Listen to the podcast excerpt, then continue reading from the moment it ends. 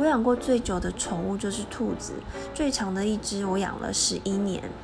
还有一只是九年。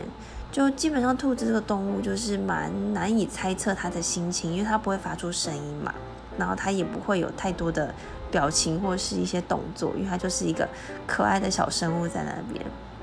那他们有时候开心的时候是看得出来，或是生气的时候，像开心的时候就是你拿了非常好吃的零食，然后他闻到味道就会很兴奋的冲过来，但那个不是他爱你，是他爱那个食物。那还有他生气的时候呢，就是他会跺很大力的后脚，表示我真的很生气。